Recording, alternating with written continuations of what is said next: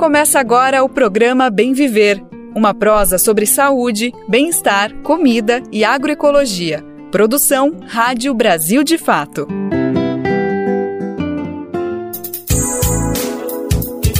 E hoje é terça-feira, dia 5 de setembro de 2023. Está começando mais uma edição do programa Bem Viver, data especial. Neste 5 de setembro, dia da Amazônia. Esse bioma que é tão fundamental para o bem viver de quem está dentro dos países que abrange a Amazônia, mas também para o resto, para o mundo inteiro para que a gente possa avançar cada vez mais em políticas de conservação da Amazônia brasileira. A gente precisa falar sobre esse tema e cada vez com mais precisão, com mais amplitude. Então, hoje no programa a gente vai se dedicar sobre isso. Mas antes, deixe-me me apresentar. Eu sou o Lucas Weber e te faço companhia pela próxima uma hora, trazendo informações sobre a Amazônia, claro, mas também sobre outras coisas que acontecem no país e no mundo. Vamos saber então agora os destaques do programa de hoje, que está só começando você vai conferir a história da vacinação no Brasil até os dias atuais. Os índices de vacinação despencaram nos últimos anos e o Ministério da Saúde tem elaborado estratégias para aumentar a imunização com ações locais. Vamos falar sobre o Dia da Mulher Indígena. Temos uma entrevista com a deputada Juliana Cardoso, deputada federal pelo PT de São Paulo. Vamos falar sobre as ações do Plano Brasil Sem Fome, que vão atender mais de 33 milhões de pessoas. E se liga aqui no final do programa, vamos falar das baladas da Venezuela. No programa de hoje, a gente vai conhecer da salsa ao punk rock. A gente vai entender um pouquinho de como funciona os ritmos lá na capital da Venezuela. Lembrando que o horário do programa, o Bem Viver, é de segunda a sexta-feira, sempre a partir das 11 horas da manhã, seja pelo rádio ou pelas principais plataformas de podcast, além do site brasildefato.com.br, você acessa a aba rádio, que dá para conhecer todas as maneiras de eu escutar o nosso programinha diariamente. O Bem Viver é transmitido na Rádio Brasil Atual, 98,9 FM na Grande São Paulo e também pela internet, na nossa rádio web, no site rádio brasildefato.com.br mas também dá para ouvir o nosso programa no seu tempo, no seu jeito, a hora que você quiser. É só acessar o site do Brasil de Fato e procurar os programas que retransmitem o Bem Viver, além das principais plataformas de podcast que também seguram, que botam no ar o nosso programa. E quem quiser fazer parte dessa rede de emissoras que retransmitem o Bem Viver, é só em radiobrasildefato.com.br e clique em como ser uma rádio parceira que tem o caminho, o passo a passo para fazer parte dessa rede. Brasil de Fato 20 anos. Apoie e lute.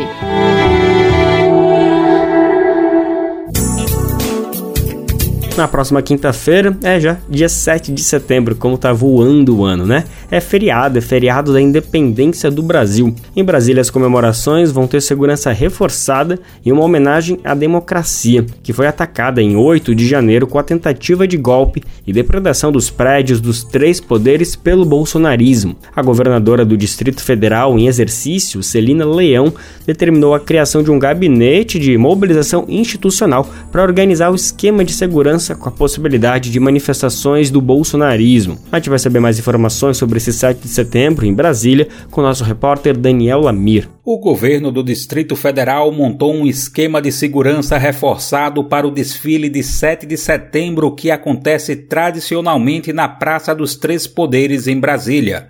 Publicada em edição extra do Diário Oficial do DF, a criação de um gabinete de mobilização institucional vai reunir diversos órgãos em uma força-tarefa para monitorar o evento. O objetivo é garantir a ordem pública e evitar qualquer ato de violência, como os que tomaram a capital federal no dia 8 de janeiro. Nesta semana, o ministro da Justiça Flávio Dino enviou ao governo do Distrito Federal vídeos publicados na internet que incentivam defensores do ex-presidente Jair Bolsonaro do PL para irem às ruas de Brasília na data.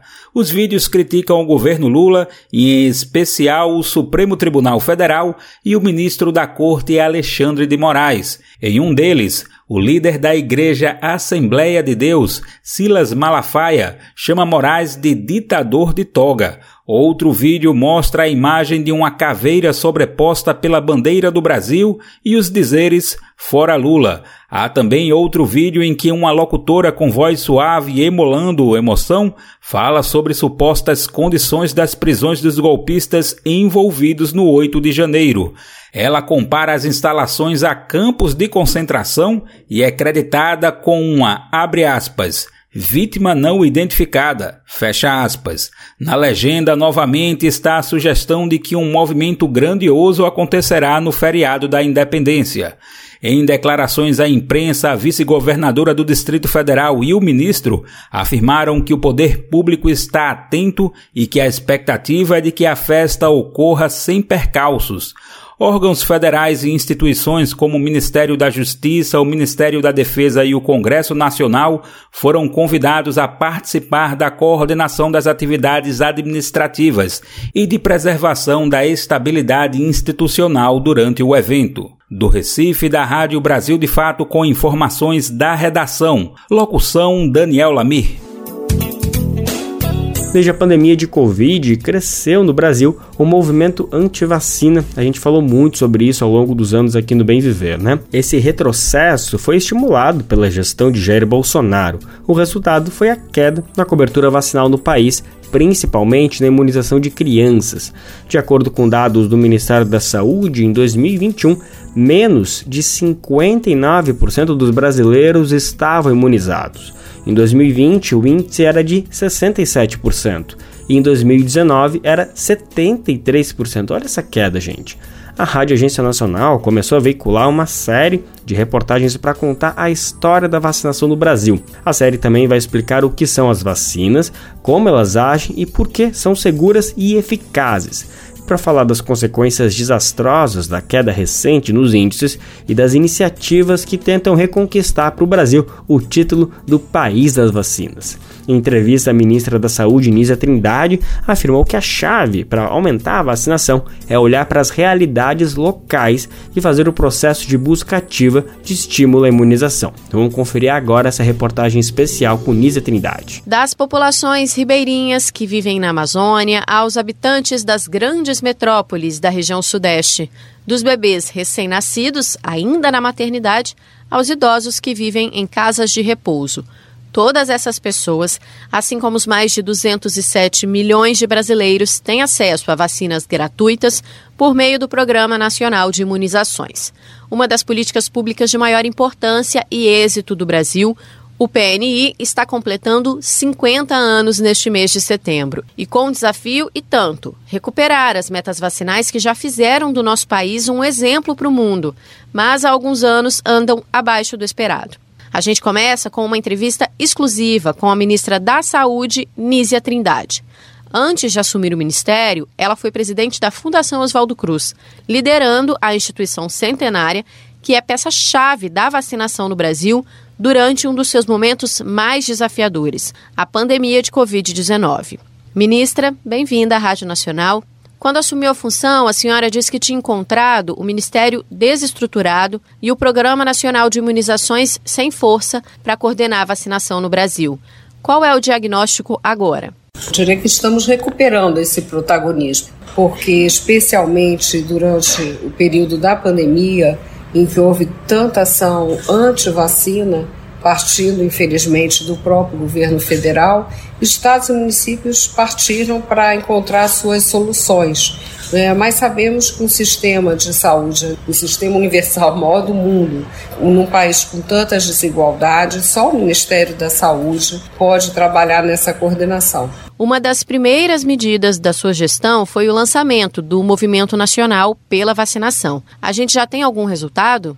Conseguimos em alguns estados um aumento da cobertura vacinal, mas estamos justamente trabalhando para atingir patamares que o Brasil já esteve, que será algo progressivo. Nós definimos uma estratégia de um microplanejamento levando em conta as realidades locais e diversificamos muito essas ações no território, iniciando muitas das ações na região norte, como é o caso de mudança do calendário usual da vacinação para a influenza e agora o que nós estamos definindo como uma multivacinação com foco em crianças e adolescentes. Pode falar mais um pouco para gente sobre essas ações de microplanejamento? Consiste numa ação nova do Ministério da Saúde, ainda que essa metodologia preconizada pela Organização Pan-Americana de Saúde também esteja acontecendo em outros países.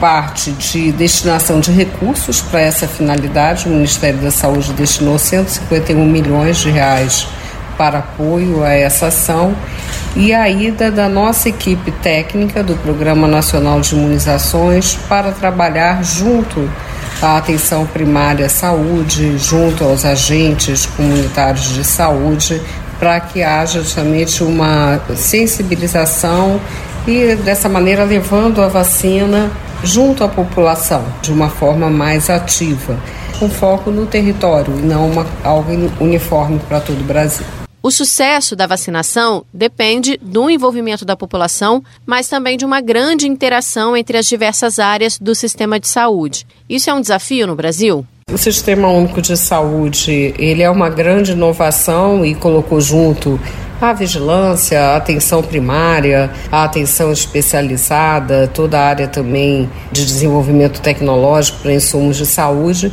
mas manter bem integrado é um desafio. E para isso o PNI tem reunido os especialistas envolvidos para aprender, compartilhar e com foco em dar escala por isso, destinamos o recurso para essa estratégia de multivacinação, que procura também integrar os bons resultados. Mas a desestruturação foi muito grande, do PNI também, no governo anterior, a desinformação, normalmente chamamos de fake news, todos esses são obstáculos que precisamos vencer para aumentar a cobertura. E levar a vacina perto de casa, olhando a realidade das famílias, e integrando essas ações como ações que envolvam saúde, educação e outras políticas também. Os índices de vacinação têm sido ainda menores entre alguns públicos específicos, como as gestantes e os adolescentes. Como melhorar isso? No caso das gestantes, isso combina com toda a retomada da estratégia da rede cegonha, né, que se volta exatamente é, para o pré-natal e a boa condição para o parto, e a vacinação é fundamental. Infelizmente, vimos, inclusive, que o Brasil foi um país que teve mais mortes de gestantes por Covid, o que seria algo absolutamente evitável.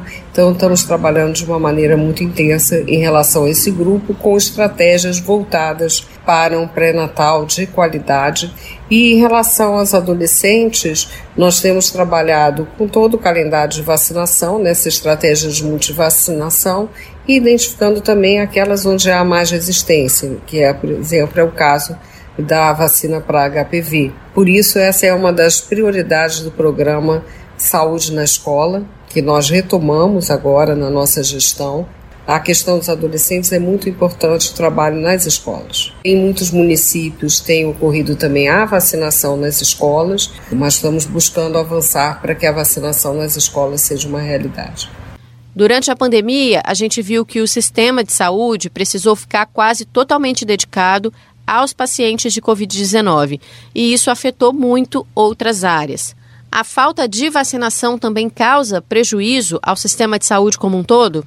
O impacto no sistema de saúde mostra que a decisão de se vacinar ou não não é uma decisão individual, é uma decisão de forte impacto coletivo. E o que nós vemos, infelizmente, é que muitas pessoas confundem e distorcem o conceito de liberdade. Nós queremos o bem-estar das pessoas, mas a situação de adoecimento tem um impacto econômico enorme. Por isso é muito mais econômico prevenir do que remediar. O Ministério já está avaliando a inclusão da vacina contra a dengue no PNI.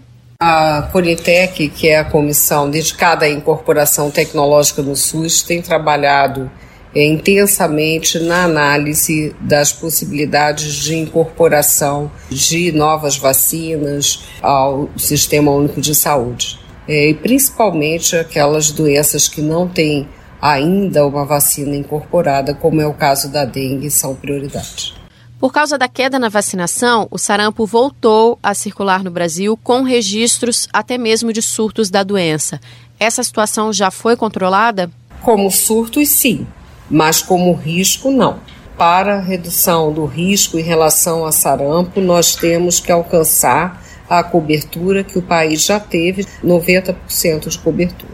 É, os dados nos apontam, este ano de 2023, uma cobertura é, próxima a 40%.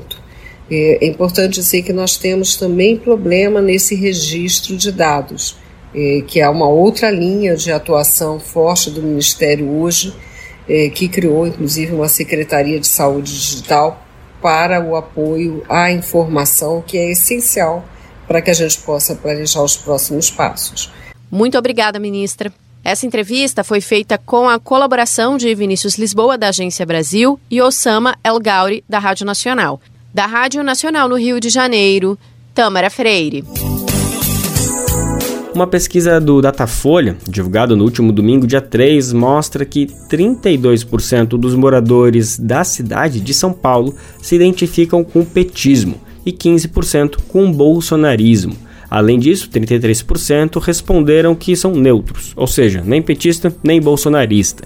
Já na pesquisa divulgada na sexta-feira, também pelo Datafolha, 68% dos paulistanos disseram que não votariam de forma alguma em algum candidato indicado pelo ex-presidente Jair Bolsonaro. Já Lula tem uma aprovação de 45% da população na cidade de São Paulo. A gente vai entender melhor esses dados sobre essa pesquisa divulgada e o quanto os números já podem nos dar pistas sobre o cenário político nas próximas eleições, agora na reportagem que tem locução de Rodrigo Gomes. 45% das pessoas que vivem na cidade de São Paulo se dizem mais próximas ideologicamente do PT, o Partido dos Trabalhadores. A informação foi divulgada neste domingo, dia 3, a partir de um levantamento do Instituto Datafolha. A pesquisa foi realizada presencialmente entre os dias 29 e 30 de agosto, apenas na capital paulista. Foram entrevistadas mais de mil pessoas com 16 anos ou mais. A margem de erro é de 3 pontos percentuais para mais ou para menos. Conforme a metodologia aplicada, a pessoa deveria responder de 1 a 5 o quanto se sente mais próxima do petismo, sendo 5 o ponto máximo enquanto que o outro extremo significaria estar mais afinado com as ideias bolsonaristas. Nessa metodologia, 32% responderam serem petistas, ou seja, a opção 5, enquanto 13% responderam 4, que significaria estar mais próximo do PT. A opção 3, por sua vez, significa estar num ponto de neutralidade. Do total, 26% dos entrevistados responderam assim. Por outro lado, 15% do público respondeu ser bolsonarista, e 6% disse que está mais próximo às ideias atribuídas ao bolsonarismo. Na eleição presidencial do ano passado, o presidente Luiz Inácio Lula da Silva, do PT, venceu Jair Bolsonaro, do PL, com 53% dos votos na capital paulista. O candidato derrotado alcançou 46% da preferência do eleitorado paulistano. De São Paulo, da Rádio Brasil de Fato, com informações da redação, locução Rodrigo Gomes. Agora no Bem Viver a gente vai falar da data do dia de hoje, uma data extremamente importante. Na verdade, o dia de hoje é tão importante que ele se divide em duas ocasiões que a gente precisa falar e talvez elas se relacionem de alguma maneira e quem está aqui comigo vai ajudar a explicar. Bom, vamos por partes.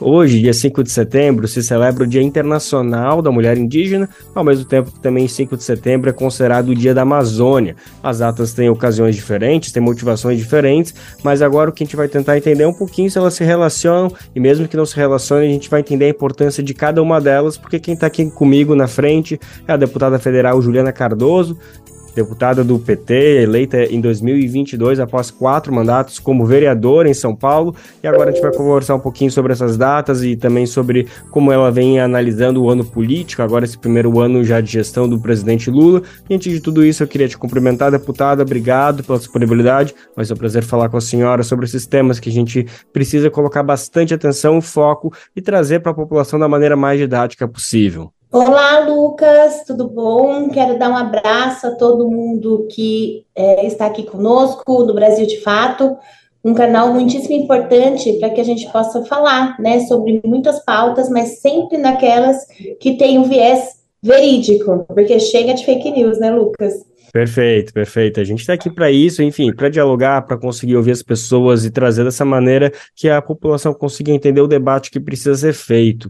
Deputado, eu já queria trazer para a pauta agora, para a nossa questão, esse dia 5 de setembro, Dia Internacional da Mulher Indígena, é uma data antiga que ela se celebra desde 1983, em respeito, em celebração à vida da liderança Bartolina Cisa. Ela viveu no século XVIII, onde hoje a gente considera como Bolívia. Ela foi uma liderança, uma heroína indígena que travou diversas batalhas contra a colônia espanhola, isso tudo ao longo do século XVIII, a gente está falando de 1700, né?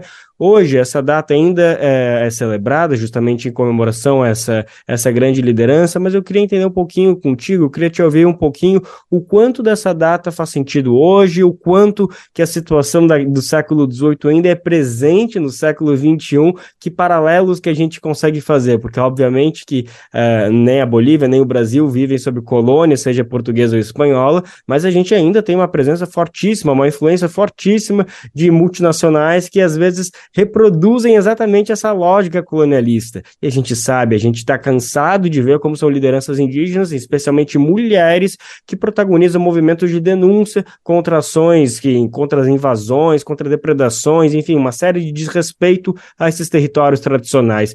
Então, deputado, eu queria discutir um pouquinho se essa data ainda faz hoje, é, ainda faz sentido hoje, seja por quais motivos, enfim, queria te ouvir um pouquinho a respeito dessa análise, deputada. Olha, você está fazendo o caminho bem correto, né, de dizer que é, uma atuação de violência há séculos atrás ainda continuou muito presente.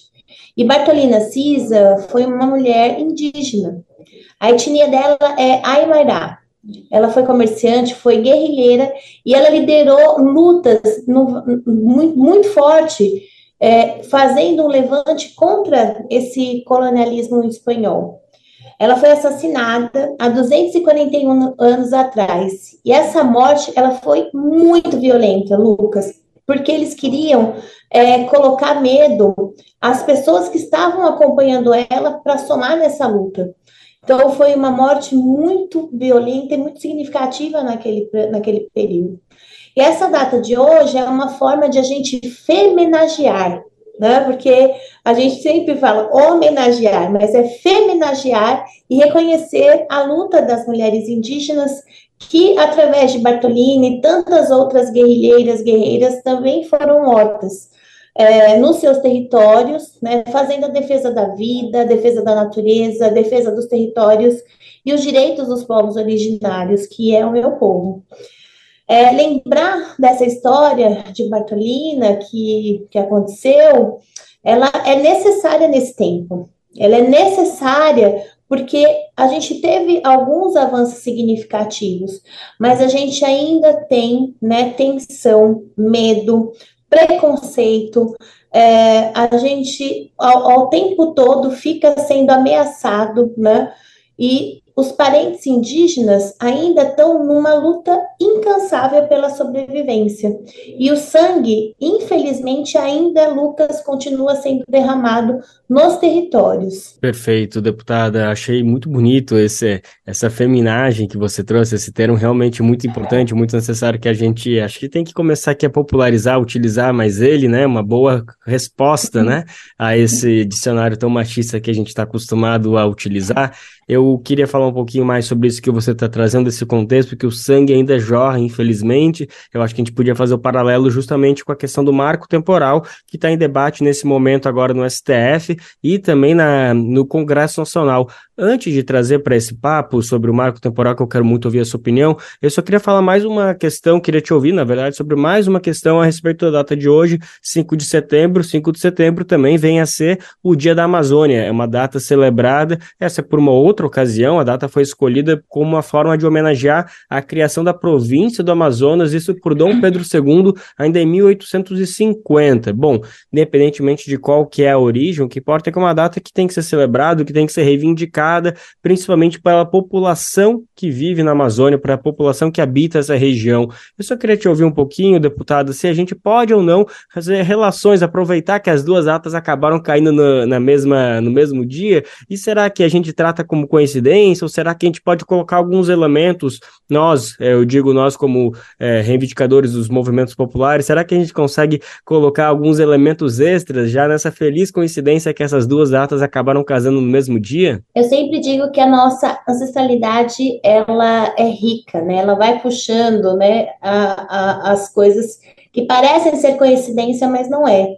Quando a gente fala sobre terra, a gente fala sobre mãe, a gente fala sobre mulher, a gente fala sobre terra que alimenta, terra que produz, né? Então, quando a gente fala sobre Amazônia, sobre é, terra, sobre mulheres, ela é um contexto, porque a terra é mãe. Então, por isso que o Dia da Mulher Indígena pode sim ser celebrado hoje e com um, um, com um momento muito significativo, porque essas histórias, elas celebram, uh, aparentemente, ela celebra uh, uh, relações diferentes, só que não. É um reconhecimento muito importante entre mulheres, entre terra, entre Amazônia. A nossa biodiversidade, ela clama por isso, né? Clama pela que as mulheres se fortaleçam, que possam colocar a nossa ancestralidade, que possam principalmente ser aquelas que trabalham com a cultura, né? É, e trabalham para guardar, assegurar e cuidar e preservar da nossa floresta. Portanto, é muito importante ser Dia da Amazônia, o Dia das Mulheres Indígenas. Ah, ótimo. Tá aí reivindicado, as coisas não são coincidências, tem uma ancestralidade por trás. É, deputada, agora sim queria falar um pouquinho mais sobre essa questão que a gente chegou a mencionar um pouco antes, do marco temporal, que é essa tese defendida por ruralistas que tenta criar um, uma nova data, que tenta criar uma nova regra para a demarcação das terras indígenas, que os povos só teriam direito às terras que eles definitivamente ocupavam em 5 de outubro de 1988, quando foi promulgada a Constituição Brasileira, ou seja, desconsiderando todos os séculos de invasão, que, é, como bem a gente falava, dos portugueses espanhóis enfim, em toda a América Latina, usurparam, tiraram o direito é, legítimo desses povos que habitavam tradicionalmente esses territórios. Bom, essa discussão do marco temporal está já no Senado, passou pela Câmara dos Deputados, está aí numa situação que a gente não sabe bem quando pode se resolver, quando pode avançar. Enquanto isso, a passos lentos, bem lentos, quase parados, avança no STF. A gente tem um momento que seis ministros já manifestaram voto, a gente tem um placar 4 a 2 contra o marco temporal, ou seja, em favor do direito dos povos indígenas, mas é uma situação que, mesmo que vá se desenhando para por uma, é, por uma, por uma maioria que derrube o marco temporal, o fato é que está se postergando. A gente está falando de um julgamento que vem desde 2019, até um pouco antes. Então, é, deputado, eu queria te ouvir um pouquinho sobre como que você está enxergando essa situação do marco temporal e depois queria também entender como o marco temporal, caso seja aprovado, seja no Congresso ou no STF, pode afetar especialmente o direito das mulheres indígenas. Bom, primeiro que precisa falar que eu sou totalmente contra o marco temporal, né? Eu, como uma deputada que faz parte da bancada do COCAR, é, se toda ou qualquer ação que foram feitas aqui na Câmara Federal para que a gente pudesse adiar esse processo. Na verdade, a gente queria tirar da pauta esse projeto de lei do marco temporal, porque ele bate diretamente na vida dos, do meu povo indígena, mas ele bate diretamente na vida da população brasileira. Ela bate diretamente na vida, é, é, que eu costumo dizer, é, de outros é, países, né? Que ela fala sobre o nosso planeta.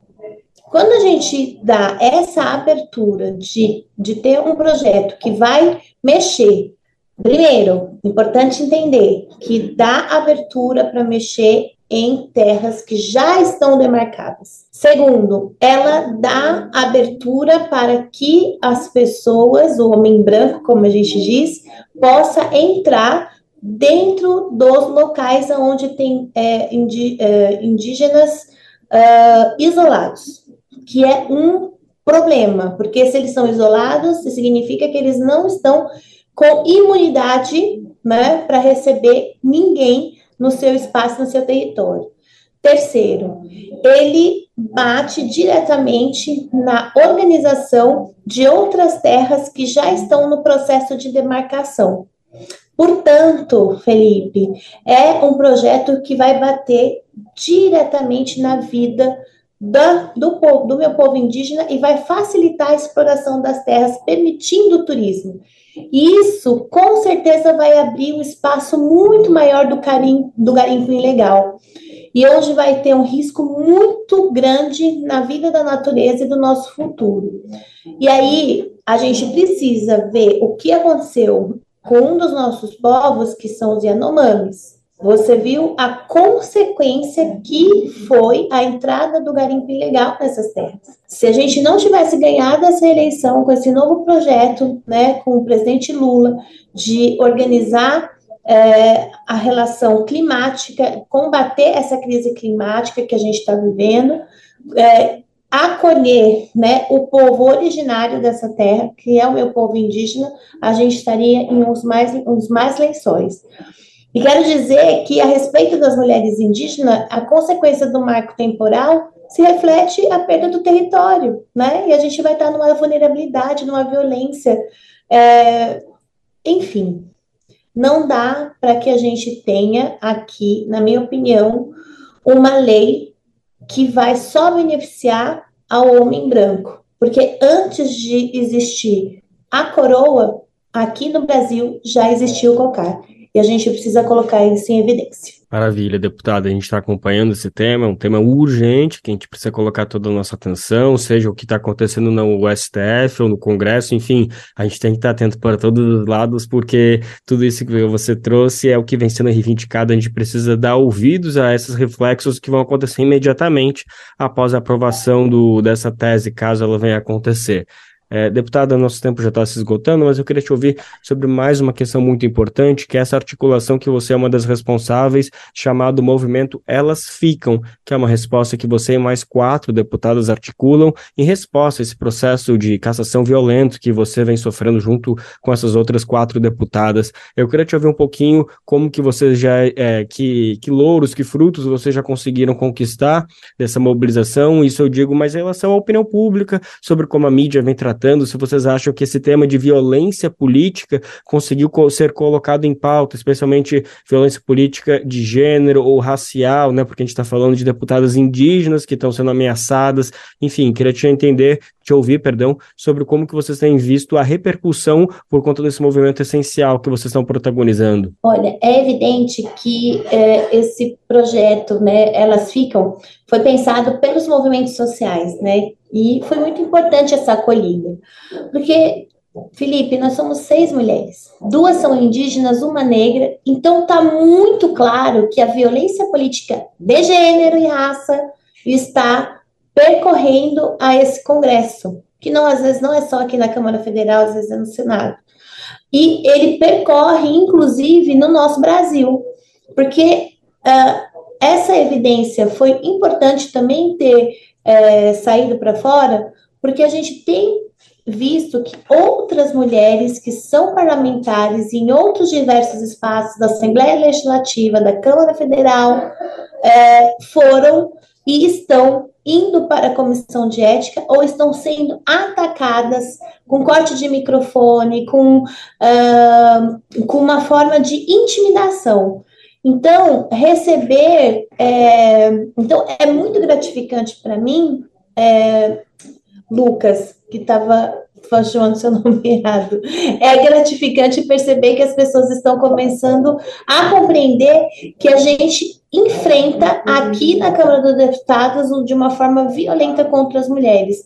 Essa compreensão e essa empatia, ela precisa fazer parte da vida de outras mulheres e também reconhecimento da importância dessa luta. Algumas já fizeram isso, tanto que acho que a campanha é, foi muito bacana e está sendo muito mobilizadora.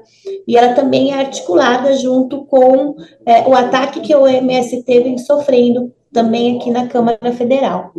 Então, é uma situação que representa essa tentativa de minar né, a nossa representatividade feminina e feminista, principalmente feminista, porque é nesses espaços de poder e de decisão que a gente está que nós não vamos nos curvar, nós não vamos nos silenciar, nós não iremos retroceder. Isso a gente tem clareza, sabe por quê? Porque a gente sabe qual é o projeto que nós estamos defendendo aqui. E é o projeto da vida, né? De distribuição de renda, de atuação para que as mulheres não fiquem nessa vulnerabilidade social, nessa violência. Então, enfim, nós estamos aqui trabalhando, Elas Ficam nos ajudou principalmente a dar uma, um, uma visibilidade é, nas redes sociais, né, internacional também, que chegou a, a esse, ponto e foi muito importante. E agora a gente está esperando, né, é, para essa semana, como que vai ser é, a atuação na comissão de ética, em que pese o relator já pediu pelo arquivamento, entendendo que aqui não se cabe esse tipo de atuação, porque é um espaço do parlamento, a gente está aqui em debates, mas agora, para essa semana, vem a votos. Vamos ver como que vai se comportar os deputados que fazem parte da comissão de ética. O que a gente quer é que a gente possa fortalecer ainda as lutas de mulheres pela igualdade de justiça a todas e todos, independente da sua origem, da sua etnia ou da sua condição racial. Não tem problema estar. A gente pode estar e ser mulheres de várias cores, né, de várias formas, que a gente quiser para poder estar tá ocupando aqui esse espaço. Ah, ótimo, e a gente vai estar tá aqui acompanhando e dialogando justamente para entender todos esses rumos, essa importância desse movimento também articulado e protagonizado por vocês e essas, e essas mais cinco deputadas. É, deputada Juliana Cardoso, muito obrigada pela sua disponibilidade, foi um prazer conversar contigo. Canais abertos aqui para sempre que precisar, né? Brasil de Fato vai estar tá aqui disposto a escutá-la, enfim, botar o diálogo para frente. Muito obrigada aqui mesmo pela essa abertura, Lucas, e estou à disposição para a gente poder estar ajudando em outras pautas. Obrigada. Tá ótimo. Nós acabamos de conversar com a deputada federal Juliana Cardoso, ela é do PT de São Paulo, foi eleita quatro vezes vereadora em São Paulo e agora exerce seu primeiro mandato como deputada federal. Nós conversamos sobre o Dia Internacional da Mulher Indígena, celebrado neste 5 de setembro. Segundo dados do Ministério da Justiça e Segurança Pública, o Brasil registra cerca de 199 desaparecimentos por dia sendo que cerca de 120 deles são encontrados. O governo federal lançou um programa que vai usar as redes sociais para buscar pessoas desaparecidas. Essa é uma parceria com a Meta, a empresa que é dona do Facebook e também do Instagram. Neste início, apenas três estados vão ter os serviços de alertas, que é Minas Gerais, Distrito Federal e Ceará. A expectativa é que a proposta seja espalhada para o restante do país. Vamos saber como esse processo vai acontecer. Quem conta para a gente é a repórter Daniela Longuinho. O Ministério da Justiça e Segurança Pública lançou um projeto em parceria com a empresa Meta para a localização de crianças e adolescentes desaparecidos.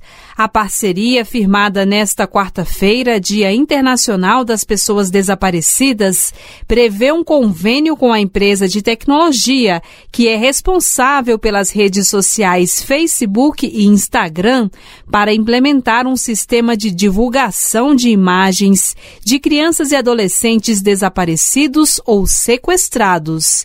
Trata-se do sistema Amber Alerts, iniciado em 1996 nos Estados Unidos, que migrou para a internet e atualmente está presente em 30 países.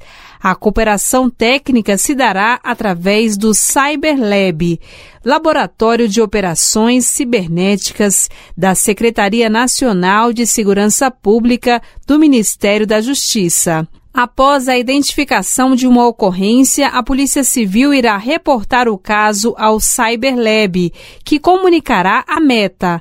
A empresa, por sua vez, divulgará fotos e descrição da criança ou adolescente em todos os feeds do Facebook e Instagram, em um raio de 160 quilômetros do local onde o menor foi visto pela última vez.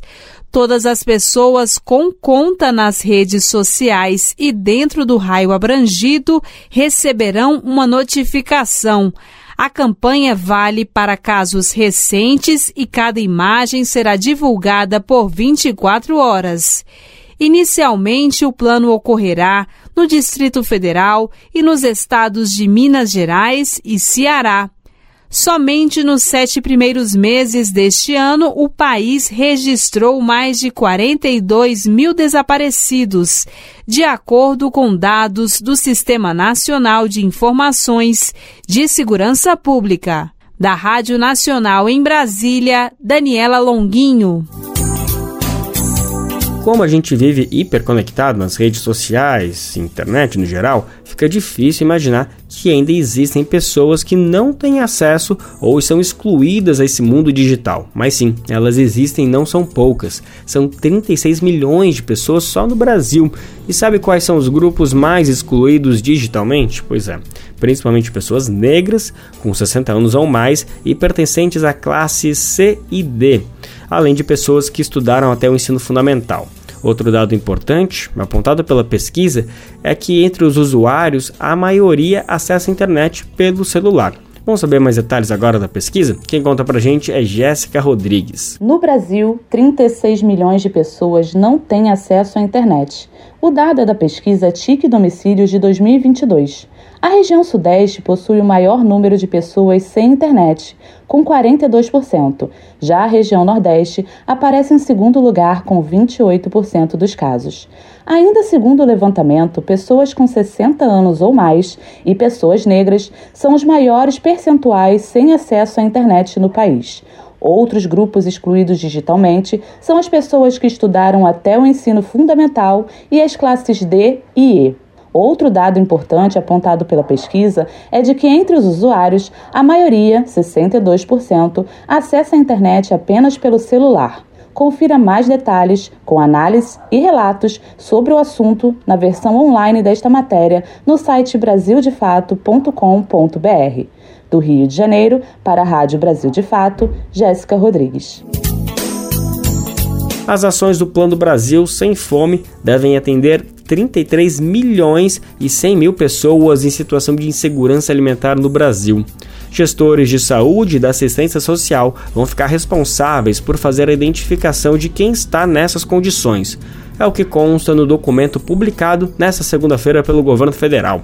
Uma das prioridades é atender crianças, gestantes, idosos, população em situação de rua, refugiados, pessoas negras, domicílios chefiados por mulheres, povos originários e comunidades tradicionais em situação de potencial risco para a insegurança alimentar e nutricional.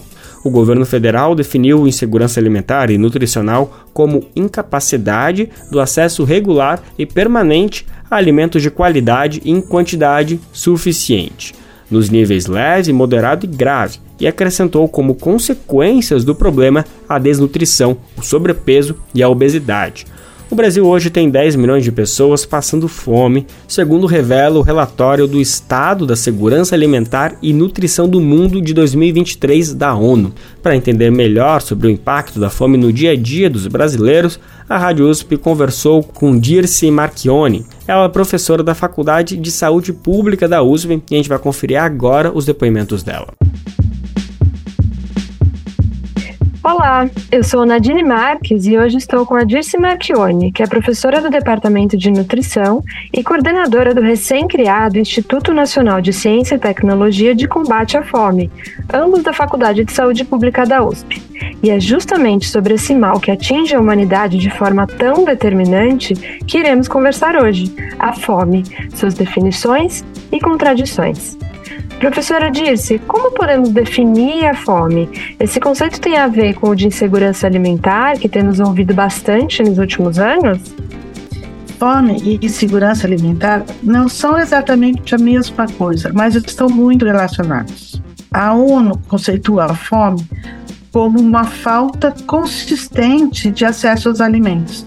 Isso faz com que a qualidade da dieta seja diminuída interrompe padrões normais de alimentação. Ou seja, é a privação crônica de alimentos. Já a insegurança alimentar, ela é somente classificada em níveis, em categorias. A leve, quando existe incerteza sobre a capacidade para conseguir alimentos. Moderada, quando a qualidade dos alimentos e sua variedade está comprometida. E também a quantidade ingerida é reduzida de forma importante ou ainda quando determinadas refeições não são realizadas. e a grave quando não são consumidos alimentos durante o dia inteiro ou mais. Nesse caso, nesse sentido, a fome e insegurança alimentar grave se confundem e querem dizer a mesma coisa, ou seja, privação de alimentos que ocorre como uma rotina perversa. E Dirce, pensando nessas definições que envolvem tanta privação, é contraditório que em 2022 o Brasil tenha batido recorde de produção e exportações de grãos no mesmo período em que atingiu o recorde de pessoas passando fome. Como que a gente pode explicar isso? Pois é, de fato é uma contradição. Como um país que se define celeiro do mundo tem 33 milhões de pessoas com segurança alimentar grave, ou seja, passando fome. Mas, na verdade, já nos ensinava Josué de Castro, na década de 40, que a fome é um problema complexo, de raízes estruturais e que exige vontade política para o seu combate. O fato de se ter uma safra recorde após a outra não significa que as pessoas estejam tendo acesso aos alimentos. Para chegarmos ao estado de segurança alimentar, é necessário que haja o acesso aos alimentos, ou pelo menos aos meios de produção de alimentos. Que esses alimentos sejam de qualidade, que sejam seguros e que permitam que os indivíduos e suas famílias tenham uma vida saudável. Além da renda, há uma série de fatores que estão ligados à insegurança alimentar, como, por exemplo, a falta de acesso à água, a degradação dos solos, as crises econômicas e de governança. Além disso, as mudanças climáticas hoje têm o potencial de ameaçar a segurança alimentar das pessoas por esses fenômenos climáticos extremos que estamos assistindo, como chuvas, secas, que afetam a produção de alimentos, por exemplo. Muito obrigada por esclarecer um pouco sobre a complexidade desse tema, professora. Eu sou Nadine Marques, da Cátedra Josué de Castro de Sistemas Alimentares Saudáveis e Sustentáveis, da Faculdade de Saúde Pública da USP, e essa foi a professora Dirce Marchione, nos ajudando a compreender melhor o fenômeno da fome.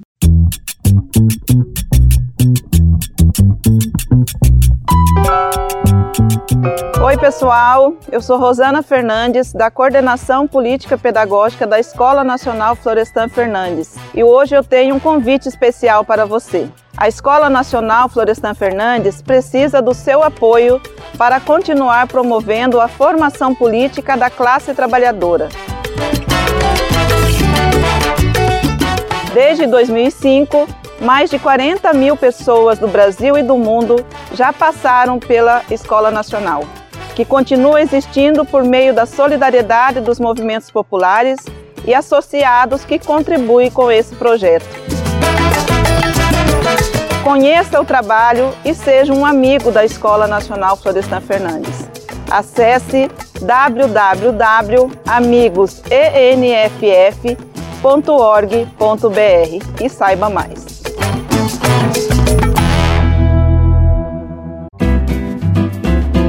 Programa Bem Viver, sua edição diária sobre saúde, bem-estar, comida e agroecologia. Os saberes da agroecologia se manifestam de modos diferentes em cada lugar do país e o modo de aprender também precisa ser diverso. Um jeito didático é por meio de um material mais lúdico, com o intuito de divulgar as práticas agroecológicas, foi lançada a publicação Agrofloresta em Quadrinho.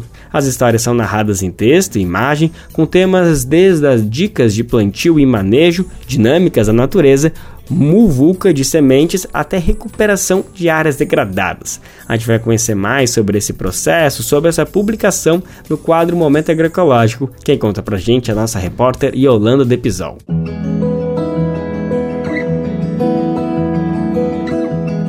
Momento agroecológico.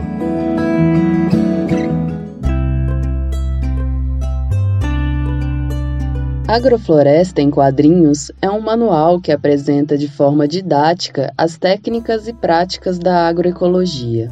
A história é narrada por Dandara, moradora de uma comunidade quilombola e que nos conduz a destrinchar essa tecnologia ancestral. João Paulo Lotufo Júnior, organizador e roteirista, conta como surgiu a ideia dos quadrinhos. A gente nas nossas experiências pedagógicas, estava sentindo falta de um material muito simples e que pudesse dialogar com crianças, com pessoas pouca escolaridade e que não conhecesse ainda é, a agrofloresta. A partir dessa necessidade, a gente começou a bolar um material que pudesse utilizar de muitas imagens e que permitisse que diferentes pessoas utilizassem aquelas imagens para contar a história da agrofloresta. Responsável pelas ilustrações e diagramação do manual, César Trevelin complementa. A gente estava precisando mesmo de uma coisa que ficasse registrada e servisse como também um guia para depois que a gente acabasse a formação, as pessoas conseguissem é, continuar né, revendo, revisitando esse assunto de uma forma bem tranquila, né? Os quadrinhos levaram cerca de um ano para ficarem prontos. Lançado em 2019, o guia contou com uma primeira tiragem impressa que está esgotada, mas segue disponível de forma gratuita na versão digital. É o caso de Mariana Beltrão de Barros, professora da modalidade de ensino EJA, Educação de Jovens e Adultos. Ela já conhecia a prática agroecológica e, depois que descobriu o material, passou a utilizá-lo em suas aulas. É, os meus alunos eles têm uma vivência muito grande já com isso.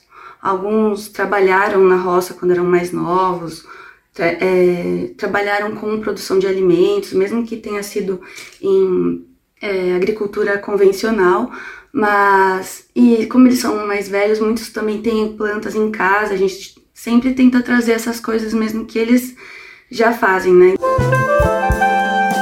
O manual está disponível para acesso e download através do link agroflorestaemquadrinhos.wordpress.com. Além disso, o canal Hortemos no YouTube, dos mesmos criadores dos quadrinhos, também oferece conteúdos em vídeo sobre a prática agroecológica.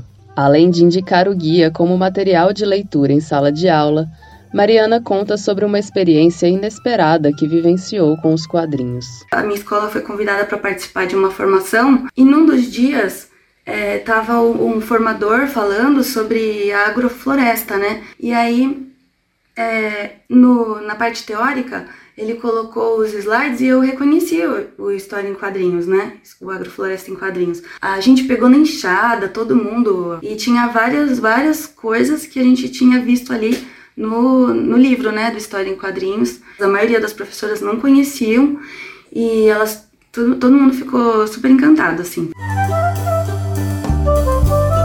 João Paulo se emociona ao ver os quadrinhos sendo utilizados e divulgados e ganhando novos leitores pelo mundo. E é lindo ver isso, né? Como a gente soltou com amor e as pessoas abraçaram e, e distribuíram. É uma opção política de promover a abundância, né? Promover o compartilhar, promover o orgânico, promover a justiça social, promover o agroecológico.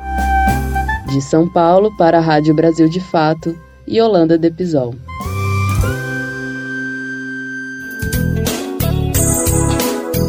Finalzinho do programa chegando, vamos fazer uma viagem? Vamos para Venezuela, conhecer um pouquinho da cultura de Caracas.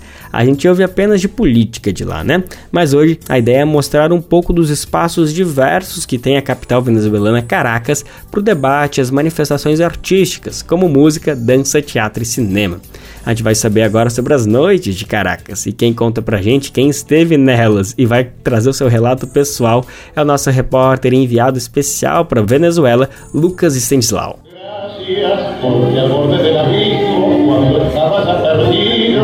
Do jazz ao tango, da salsa ao punk rock.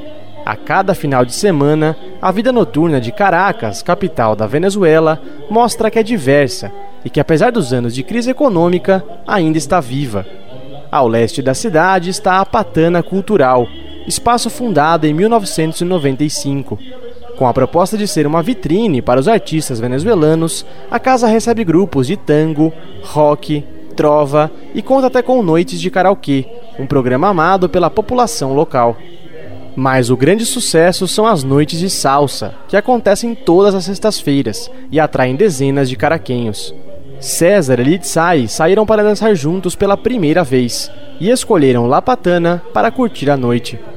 Bueno, creo que uno viene un poco a salir de la rutina.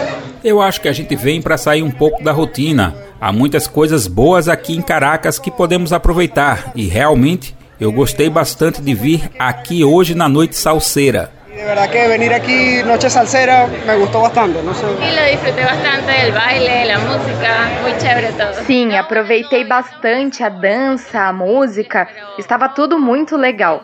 Bom, ainda estamos passando situações difíceis, mas a gente encontra uma maneira de ir tocando em frente e aproveitar um pouco os momentos para poder seguir. Tratar de salir adelante y tratar de disfrutar un poco el durante para poder seguir. Tirvin Pós, gerente do Lapatana, comenta as visões e os objetivos da casa. A través del año se ha encargado de mostrar que no solamente es un espacio de recreación, sino também um espaço de formação. Os anos nos mostraram que não somos somente um espaço de recreação, mas também um espaço de formação, de debates, onde todas as correntes podem vir, se sentir livres, se expressar. Aqui você encontra pessoas que vêm se divertir, mas também pode encontrar grupos que vêm fazer debates, meios de comunicação, pessoas que vêm ler um livro, pessoas que vêm se reunir para planejar alguma situação. Realmente essa é a essência do La Patana, é um espaço criador. Pessoas que vêm encontrar-se para plantear-se alguma situação e realmente essa é a essência da La Patana, é um espaço criador. Na região central, a loja El Marchante se converteu em um polo para amantes da música. Desde que inaugurou sua sede física no bairro de San Bernardino, a casa recebe amantes do vinil e da música ao vivo, pois conta com apresentações todos os sábados. Vladimir Sousa Sarabia é cineasta e presidente da Cinemateca da Venezuela. Frequentador do El Marchante, ele define a noite de Caracas como frutífera para projetos culturais. Yo soy de los que cree que, que en el Caribe la fiesta es importante, no solo por el tema del, de, del esparcimiento, de la diversión. Eu sou dos que acreditam que no Caribe a festa é importante não somente para espairecer e para se divertir, mas além disso a noite caraquenha é um espaço onde projetos culturais são gerados, onde as coisas acontecem que depois têm expressão no âmbito cultural. Obras de teatro, filmes, essas coisas se discutem nesses espaços. Tem expressão digamos, de outra maneira, sobretudo no âmbito cultural, obras de teatro, películas, essas coisas se discutem nestes espaços. O centro da cidade também abriga um dos espaços mais tradicionais da contracultura caraquenha, o Café Rajatabla. Surgido há 52 anos por iniciativa de um grupo de teatro, o espaço aposta em dar voz a diversas expressões artísticas independentes, passando pelas artes cênicas e visuais. Na música, a casa recebe desde grupos de rap até festivais de punk. Luiz Valência, conhecido como Nitro, é guitarrista em três bandas diferentes e explica como funciona a cena punk em Caracas. Se mantém muitas pessoas punk, muitas pessoas hardcore, todos convivimos. Sim, ainda temos muitos punks, muitas pessoas do hardcore, todos convivemos. Temos que dizer isso, o punk e o hardcore convivemos, aproveitamos, fazemos nossas festas, como hoje que faremos esse evento. Realmente somos uma família, nos damos bem, nos ajudamos, estendemos nossas mãos, sempre como irmãos. Nos damos, nos prestamos ajuda, damos nossas mãos e sempre, sempre como irmãos. Hector Bricenho, vocalista dos Psicóticos Armados, comenta a relação entre a cena punk e o Café Rajatabla. O Rahataba é um dos poucos espaços que temos para apresentar nosso movimento. Sempre nos ofereceram o espaço e sempre nos apoiaram. Adriana Laú, que é produtora do Rajatabla, além de atriz, poeta e cantora, fala sobre a relação do venezuelano com a vida noturna. Sí, de hecho una como algo que define la venezolanidad. Sim, de fato, algo que define a venezuelanidade é isso. O venezuelano é muito trabalhador, mas também muito divertido. Para nos encontrar, não precisamos de desculpa. Podemos estar felizes ou não para nos encontrar. As pessoas tomam alguma coisa na esquina, vão a bares, ou seja, a verdade é que a alegria é uma das nossas características. De Caracas para a Rádio Brasil de Fato, Lucas Stanislau.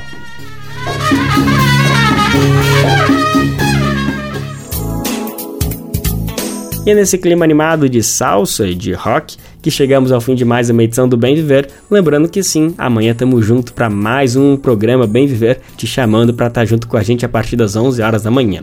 Lembrando que você pode nos ouvir na Rádio Brasil Atual 98,9 FM na Grande São Paulo ou no site rádio brasildefato.com.br.